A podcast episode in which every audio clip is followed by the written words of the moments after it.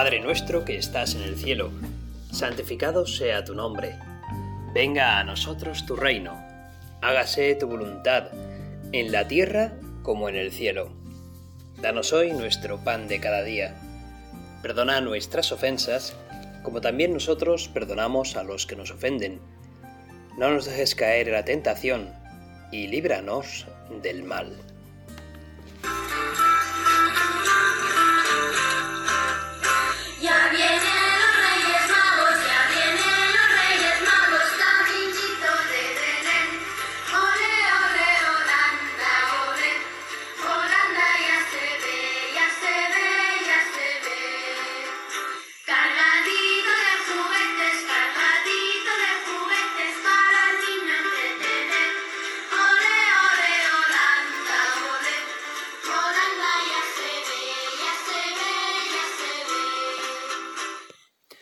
Holanda ya se ve, ya se ve, ya se ve, ya vienen los Reyes Magos.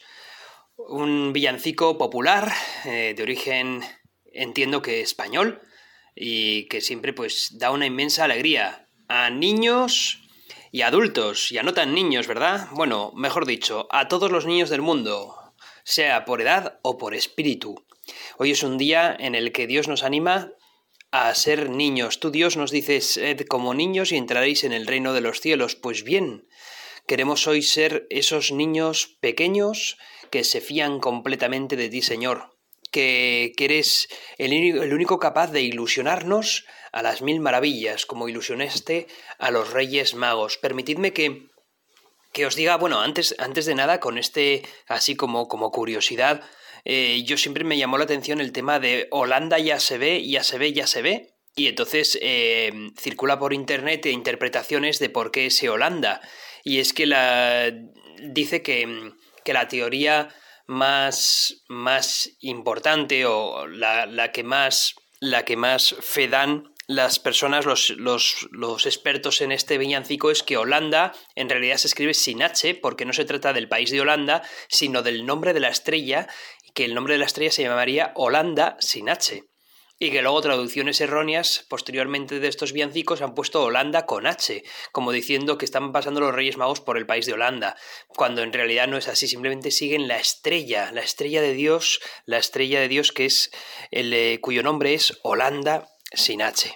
Bueno, pues voy a permitidme mm, que os lea un pasaje del Evangelio que hoy se dice en el día de la Epifanía del Señor, un día muy grande porque no es el día de los Reyes Magos, o mejor dicho, sí es el día de los Reyes Magos, pero sobre todo en la Iglesia Católica lo hemos querido enlazar con la Epifanía del Señor. Epifanía que viene a simbolizar que es manifestación de Dios.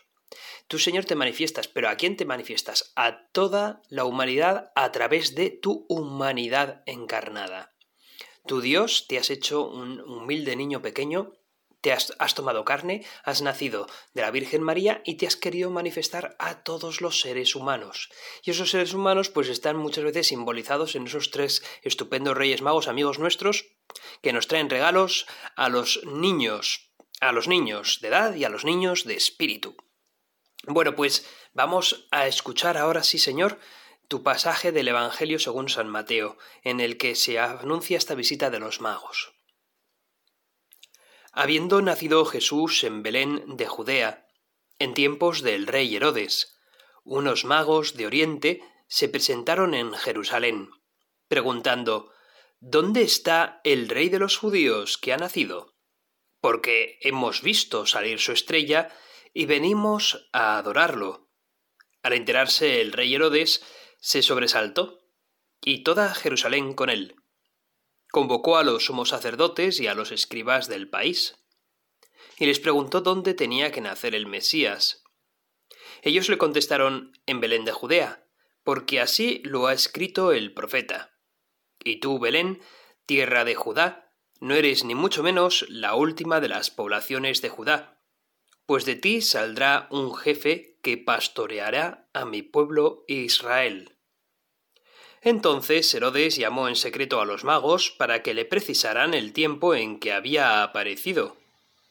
La estrella y los, y los mandó a Belén diciéndoles Id y averiguad cuidadosamente qué hay del niño. y cuando lo encontréis, avisadme para ir yo también a adorarlo. Ellos, después de oír al rey, se pusieron en camino y de pronto la estrella que habían visto salir comenzó a guiarlos hasta que vino a pararse encima de donde estaba el niño. Al ver la estrella, se llenaron de inmensa alegría. Entraron en la casa, vieron al niño con María, su madre, y cayendo de rodillas, lo adoraron. Después, abriendo sus cofres, le ofrecieron regalos, oro, incienso y mirra. Y habiendo recibido en sueños un oráculo para que no volvieran a Herodes, se retiraron a su tierra por otro camino. Palabra del Señor. Gloria a ti, Señor Jesús. Aquí tenemos tres magos y un rey que es Herodes. La tradición nos habla, bueno, pues desde luego la historia de la Iglesia es hermosa y, esta tradición que nos habla de, de, magos no nos habla ni siquiera del número. El número de tres se asocia a partir de los regalos que hacen al niño, oro, incienso y mirra, y por eso se le atribuye que fueron tres. Así que pronto en la Iglesia, en el siglo V, eh, creo que fue el Papa León I, el León Magno, estableció que el número de los magos era definitivamente tres. Pero como veis, eso, al principio ni siquiera se menciona el número, como tampoco se menciona que fueran reyes. Simplemente son magos. La palabra mago en griego es verdad que podía significar hechicero, y entonces se asocia a lo que hoy entendemos por magia. Pero también los magos en la griega, en la Grecia antigua, se referían también a hombres sabios, hombres sabios que piensa, podrían ser de sabiduría de ciencia, hombres que habían estado investigando la sabiduría, la razón, la ciencia, y que por lo tanto eran personas que muy cultas y que habían utilizado muy bien su cerebro para poder indagar las cosas y la verdad en las cosas del mundo. Tu Dios nos ofrece siempre la razón, la ciencia, para indagar también las cosas que tú has creado. Y a través de las cosas que has creado, mediante el uso de la razón, también podemos entender que tú existes. Pues bien, estos hombres eran sabios y al fin y al cabo, pues buscaban el qué, la verdad, tu Señor. Bien, pues estos magos, entendido también de la manera griega como hombres de sabiduría de ciencia, desde luego hay una cosa que sí que está clara, que eran astrónomos. ¿Por qué? Porque sabían leer el firmamento de las estrellas y pudieron al final ver cómo pues una estrella, esa tal Holanda, ¿verdad? Les estaba indicando al niño Jesús, a ese Dios para ser adorado, Dios hecho hombre. También se indaga que al venir de Oriente y al saber astronomía, bien podrían ser personas que pudiesen venir del ámbito cultural y religioso del zoroastrismo de Persia, que ya existía desde 1500 años antes de que naciese Jesucristo, porque eran hombres que sabían mucho acerca de la astronomía y precisamente venían de Persia, y Persia está al oriente de, de Israel, es una de las teorías. Pero efectivamente, cuando descubren a Jesucristo, lo adoran, se hacen totalmente cristianos. Es más, estos magos de Oriente son los primeros cristianos que, que, pueden venir junto con los pastores, los primeros que adoran al niño. Son los primeros cristianos de la historia, ¿verdad? Es una especie como de bautismo que han recibido, ¿no? El poder seguir esa estrella Holanda que les guía al niño Jesús y que le adoran a ese niño Jesús y en esa adoración, pues ahí se ha visto la enorme fe de estos tres magos de Oriente, Melchor, Gaspar y Baltasar.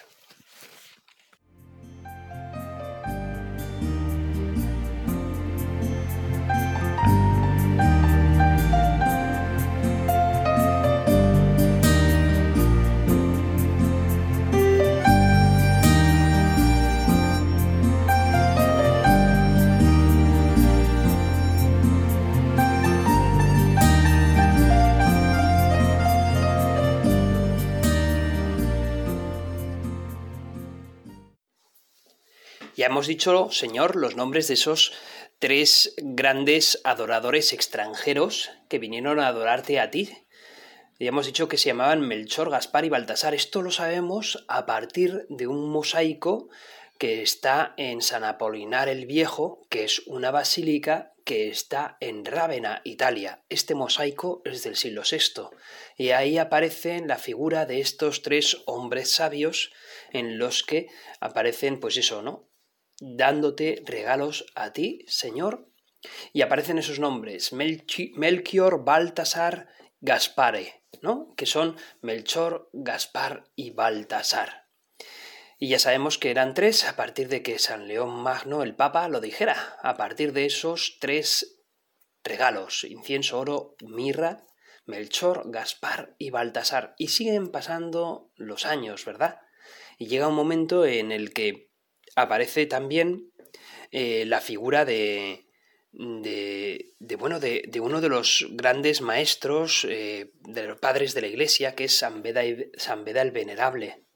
Y San Beda el Venerable es un, santo de origen inglés, muy, muy sabio, de que se puede hablar de, de, que es como el final de la Edad Antigua, el principio de la Edad Media, y que recoge un montón de su sabiduría y nos dice que Melchor era un hombre anciano de pelo blanco y barbas de color similar, que Gaspar era algo más joven y más rubio, y que Baltasar era un señor de tez morena. De ese modo nos ha llegado a la actualidad eh, esa tradición de Melchor, Gaspar y Baltasar, Baltasar como un, hombre negro y Melchor como un hombre pues más bien tirando a blanco. El mayor de todos, Melchor, Gaspar en medio, Baltasar el último. Hay quien también ha querido mencionar que estos hombres representan a todas las edades, que Melchor sería como una especie de hombre de 60 años, Gaspar de 40 y Baltasar de 20 y que por tanto eh, representan a todas las edades porque Cristo se ha querido dar, se ha querido manifestar a todos los hombres de todas las razas del mundo y también de todas las edades del mundo.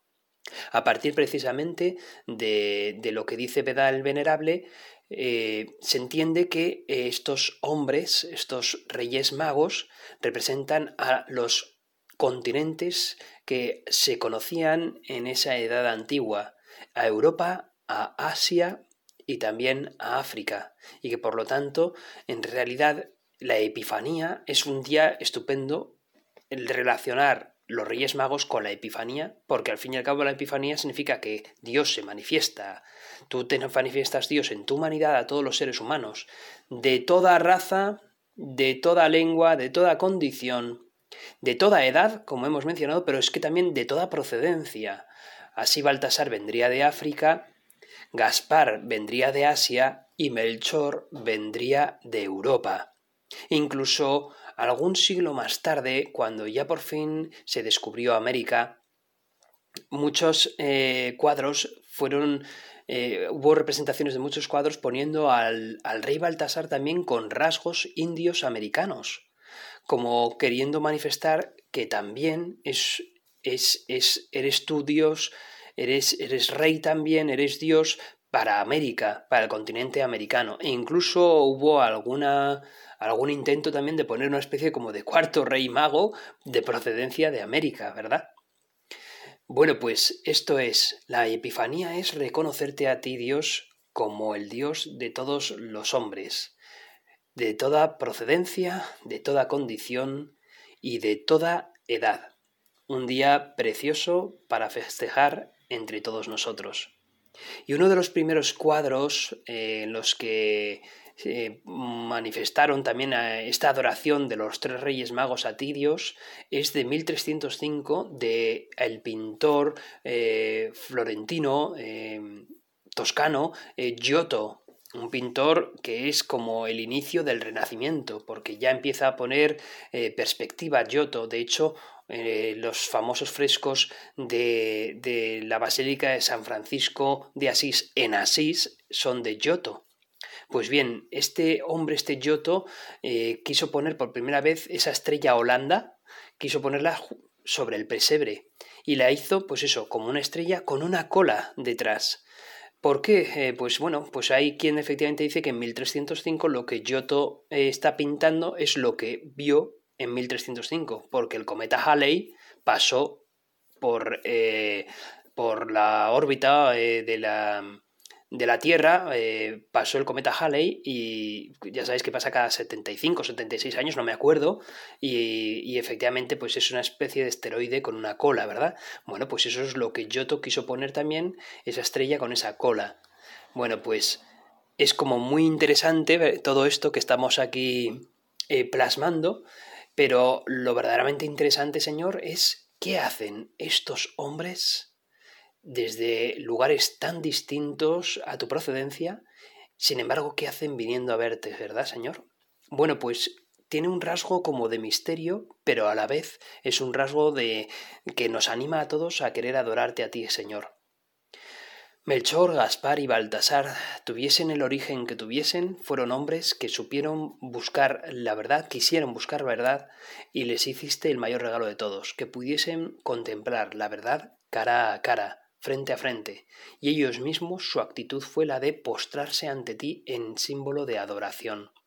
Cuando alguien descubre la verdad, se está arrodillando ante ella. Si eres hombre de buena voluntad, si eres hombre que busca la verdad, te arrodillas ante ella.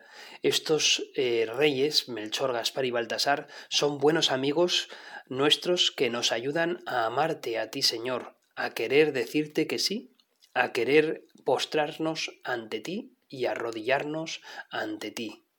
Tú, Señor, eres capaz de mostrarte a todo hombre que te busca con sinceridad, con honestidad, con un corazón abierto, deseoso de amarte. Pues bien, en estas Navidades nosotros también queremos amarte por encima de todo, Señor. Queremos buscarte con sinceridad, con honestidad, y por eso, como Melchor, Gaspar y Baltasar, también ponernos a adorarte a ti. Como último dato de curiosidad, es que eh, con la conversión del emperador Constantino en el año 313, eh, en ese dicto de Milán, donde ya la Iglesia tenía eh, potestad libertad para poder, para poder ejercer libremente su religión, su piedad, al tiempo ya eh, Constantino se convierte al cristianismo y eh, cambia unas ferias, unas fiestas que había en diciembre en honor al dios Saturno, que eran las Saturnalia, las cambia por las Navidades. De ese modo, ya por fin en, diciembre y enero es cuando podemos disfrutar mm, hasta la actualidad de estas fiestas que son precisamente adorarte a ti, que te has encarnado, que te has hecho hombre. Me imagino que para Melchor, Gaspar y Baltasar tendría que ser un acontecimiento increíble tener que pasar por un viaje con algunos que otros em, miedos, eh, con, con, siempre pues con algún tipo de amenaza, de, de, de, ladrones, de peligros, ¿no? Llegar hasta donde llegaron llegar de repente efectivamente a un palacio hermoso como tenía que ser el de Herodes y preguntarle ahí, oye, buscamos al, al, al rey, al Mesías que ha de nacer. ¿Dónde está? ¿Y qué hacen entonces los escribas de Herodes? Acudir a tu palabra, Señor. Acuden a las sagradas escrituras, porque allí es donde se encuentra la verdad, ahí es donde te encuentras tú. En las sagradas escrituras es cuando esos escribas del rey Herodes señalan que es en Belén de Judá donde tú has de nacer, donde el Mesías se ha de dar por completo a todos los hombres, donde Dios, tú Dios, te manifiestas a toda la humanidad. Es en la palabra de Dios donde vamos a encontrar siempre la iluminación. Cuando Holanda ya no brille, cuando la estrella ya no brille tanto, en la palabra de Dios, en tu palabra, es donde podemos de nuevo volver al camino adecuado.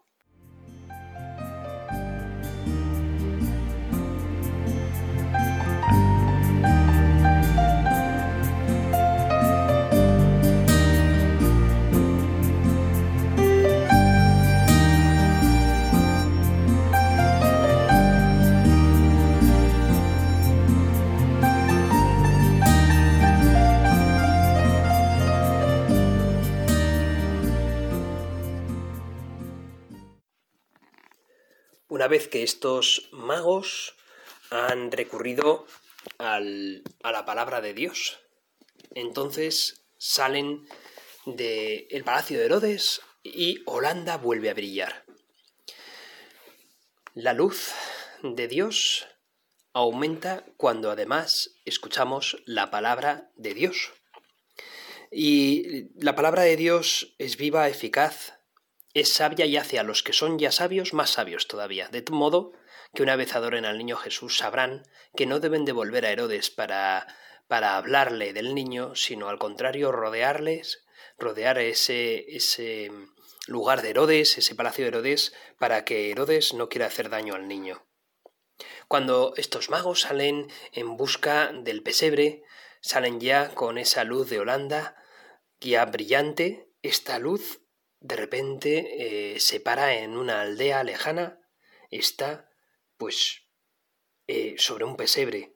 No se extrañan estos magos de ser conducidos a esa aldea y tampoco se, se sorprenden de que la estrella se detenga ante una casita muy sencilla, porque más les puede la inmensa alegría que llevan. Se alegran con un gozo incontenible. ¡Qué grande es! La alegría de estos sabios que vienen desde tan lejos para ver a un rey, y son conducidos a una casa pequeña de una aldea. ¿Cuántas enseñanzas tiene todo esto para nosotros? La sabiduría no tiene por qué entender tanto de riquezas como de grandeza personal, aunque sea en la miseria de un pesebre. En primer lugar, aprenderemos que todo reencuentro con el camino que nos conduce a Jesús está siempre lleno de alegría, Señor.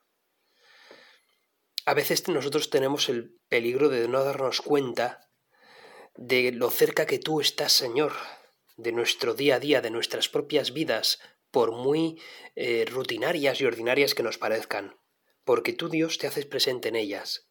Dios, tú, se nos, tú nos presentas bajo la insignificante apariencia de un trozo de pan en la Eucaristía, porque no te revelas en tu gloria, sino eso, en un trozo de pan sencillo, porque no, se, no te impones de un modo irresistible, porque en fin, se desliza en nuestra vida como una sombra, tú te deslizas de un modo pues insospechado. Y, prefieres hacerlo así en vez de hacer retronar truenos y, y tambalear cimas de montañas altísimas. ¿Cuántas almas quizás no se hayan dado cuenta, Señor, de cómo apareces tú. Y cuántas almas aún pues les oprime esa duda porque tú Dios no te muestras de un modo como como ellos, como estas almas quieren, de un modo espectacular, no, no es no es ese tu gusto, Señor, tu gusto es un modo sencillo. Y así te apareciste también a los habitantes de Belén, de un modo sencillo, así te apareciste también a esos magos, de un modo sencillo. Y esos magos que no buscaban cosas espectaculares, sino al Mesías, te encontraron en la humildad del pesebre. Esos magos supieron ver entre los muchísimos niños que se encontrarían por su camino al verdadero niño con N mayúscula, al que todos desde entonces deberían de adorar, y ellos por tanto te adoraron y su fe les valió ese privilegio singular, ser los primeros entre todos los gentiles, todos los no judíos, en adorarte. Cuando todo el mundo te desconocía, Señor, ellos, los magos, te reconocieron. Y qué alegría, por tanto, tan grande se llevaron de vuelta a sus casas.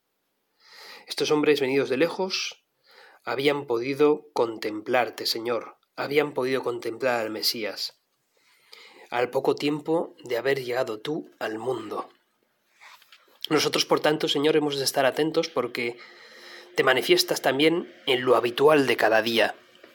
Que sepamos, por tanto, recuperar esa luz interior que nos permite romper la monotonía de los días iguales y encontrarte a ti en nuestra vida corriente. Y entrando en la casa vieron al niño con María su madre, y postrándose le adoraron.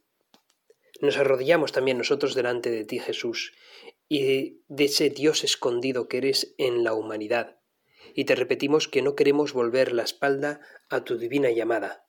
que no queremos apartarnos nunca de ti, que no queremos trazar otro camino que no sea el de ser fieles y dóciles a tus inspiraciones, a tu camino, Jesús.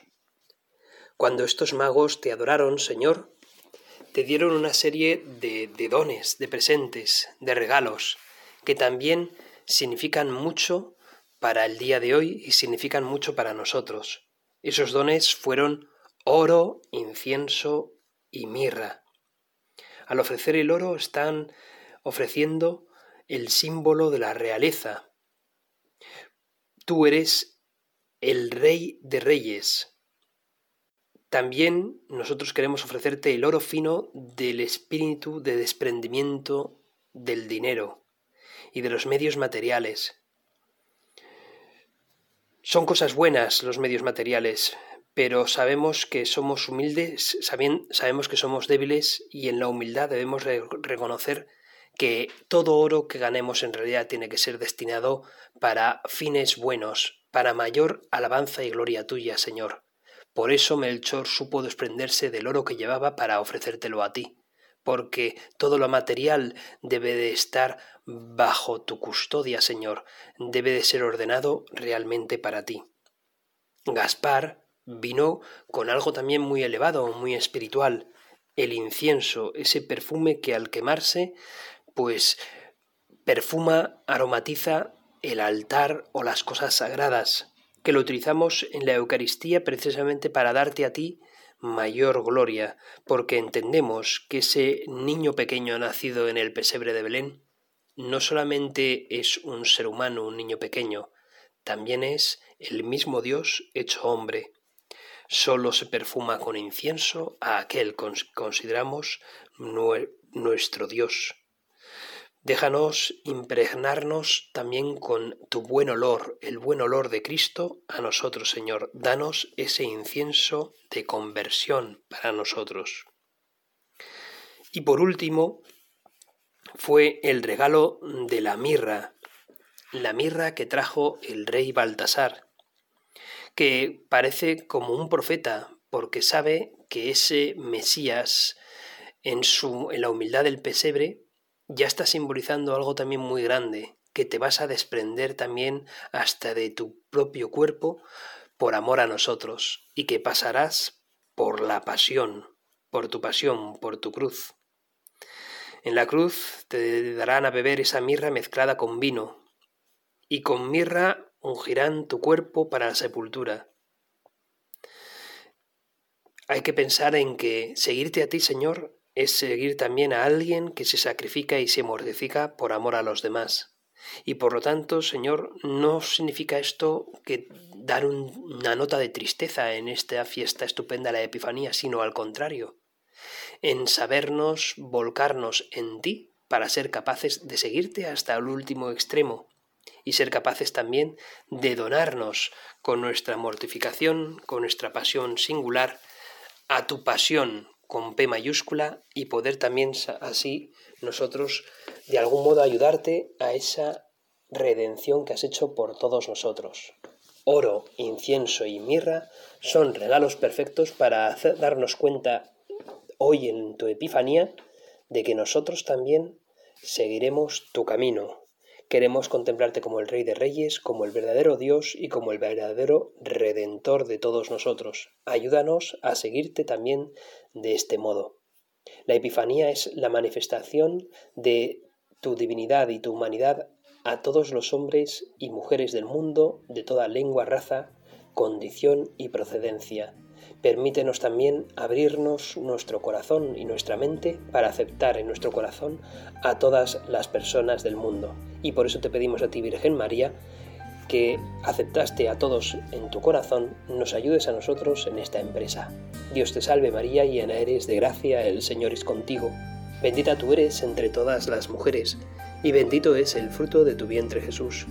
Santa María, Madre de Dios, ruega por nosotros pecadores, ahora y en la hora de nuestra muerte. Amén.